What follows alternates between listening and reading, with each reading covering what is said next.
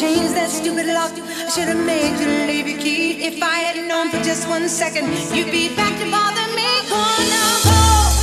Walk out the door. Just turn around now.